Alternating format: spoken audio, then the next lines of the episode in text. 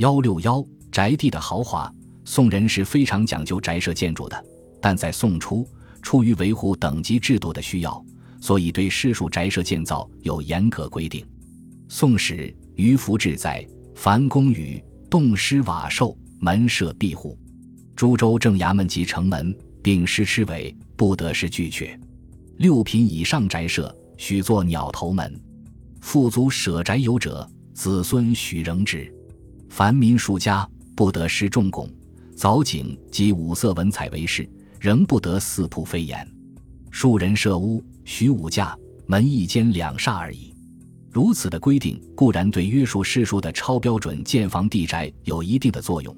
但最高统治者居住的皇宫却建得富丽堂皇，这自然刺激一些人的攀比心态，因此越轨行为不断发生。仁宗时针对这种情况再次下诏：天下士数家，屋宇非底殿，楼阁临街市，无德为四铺作吉八；非品官屋的启门屋，非宫室四官，无德会洞宇及朱黑漆梁柱，窗有雕镂柱础。但是随着商品经济的发展，城市中的一些暴发户及富裕人家，往往设法突破这一限制，出现了彩绘洞宇的现象。宋代官员的宅邸，从建筑布局上讲，一般由三部分组成：宅地的大门、院内主要建筑和后花园。府邸的大门一般有三间，中间的一间多为过道，左右两间为护院人所居。院内建筑由前厅、穿廊和后寝三部分组成。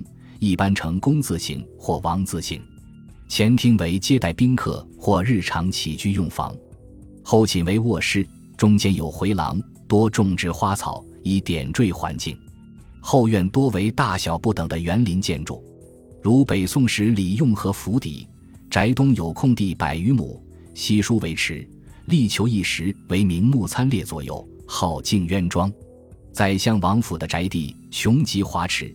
垒七十为山，高十余丈，变作二十余处，种种不同，如罗殿格子及梁柱门窗石砌皆罗殿也。其他如蔡京、童贯等权臣府邸建筑都非常华丽，园林风光更为精美。至于一般的官僚，也都十分注重经营宅地，如理学家邵雍在洛阳的宅地，皆有水竹花木之盛。就连史家兼政治家的司马光也同样注重宅园建设，其共同点便是宅地园林化。这一特点非一二人所为，而是社会普遍现象。可见，从宋初以来，尤其是宋中叶以后，宋人对宅院建筑的热潮一浪高过一浪，形成了中国古代建筑史上的一个高潮。南宋以后。统治者对社会各阶层热衷于宅院建筑的豪华颇为关注，为了制止持米之风，对于宫殿要求唯物简省，宫殿有谱；对于官民营事屋以尊制度，务从简朴，但实际上收效并不大。鉴于南方水乡的特点，官僚、地主、富商在建筑宅地时，十分注重选择佳地，垒石造山，引水开池，山水花木融为一体。形成了别具特色的江南官僚宅地的特点，因此宋代的宅地建筑，从室内布局和艺术效果看发生了重大变化。这种变化正是与社会上流行的华靡奢侈之风相适应的。